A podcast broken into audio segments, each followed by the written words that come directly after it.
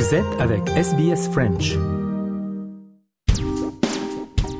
Les programmes de SBS sont disponibles en podcast et vous pouvez les écouter quand vous voulez. Pour s'inscrire ou télécharger, www.sbs.com.au/french. Et aujourd'hui, dans notre rétrospective, Valentine Saboureau nous parle d'un naufrage qui a marqué l'histoire de la marine australienne. Tragédie inédite par temps de paix, elle affiche un bilan de 82 morts, récit avec les archives de ABC News et de Sea Power Center. They have no grave but the cruel sea. No flowers lay at their head. 10 février 1964, par une nuit sans lune, le navire HMAS, Her Majesty's Australian Ship Voyager, est victime d'une collision fatale avec le porte-avions Melbourne. L'accident dramatique, qui implique deux bâtiments australiens à l'exercice, fera 82 victimes donnant lieu à deux commissions royales d'enquête en 1964 et 1967. Voyager n'est pas n'importe quel destroyer.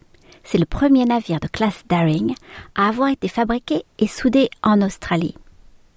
Construit entre 1949 et 1957, il mesure 120 mètres de long sur 13 de large. Il est équipé de 12 canons, de lance-torpilles et d'un mortier anti-sous-marin.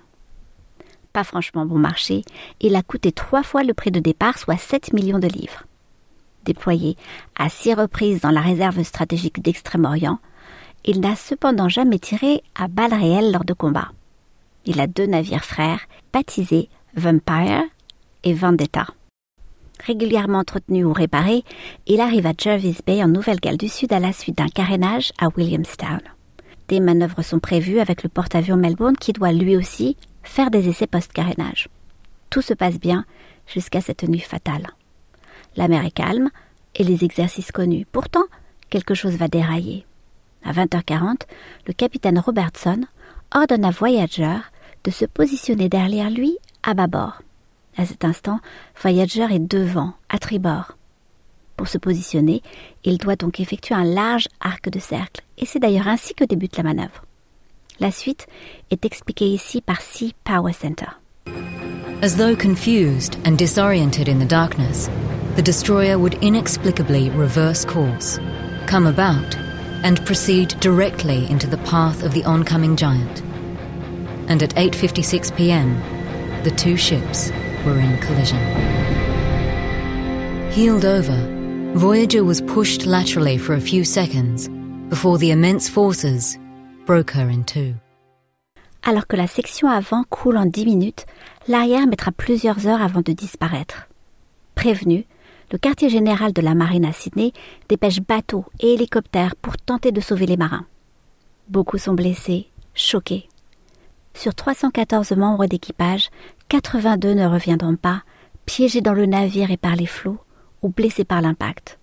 C'est le pire accident de la marine australienne, partant de paix. Une première enquête royale est diligentée, mais ses conclusions, sujettes à caution et critiquées, entraînent la mise en place d'une deuxième qui ne lèvera pas le mystère pour autant. Mauvaise communication, visibilité gênée par une nuit sans étoiles, suspicion d'ivresse. Des pistes sont évoquées sans certitude, sachant que des témoins clés manquent à l'appel, notamment le capitaine de Voyager, décédé lors du naufrage. La tragédie sera malgré tout à l'origine de nombreux changements au sein de la Royal Australian Navy. Procédures, sécurité et formation vont ainsi évoluer. Mais cela aura mis le temps. Après le naufrage, les survivants traumatisés n'ont eu droit qu'à une semaine de congé avant d'être renvoyés en mission sans suivi psychologique. Len Price se souvient sur ABC lors du 50e anniversaire de la catastrophe. Very traumatic time, that's all I can say. It took many years to condition myself to not fall apart at the slightest thing. Avec les familles de victimes, ils seront nombreux à demander réparation. Vous écoutez le français sur Radio SPS.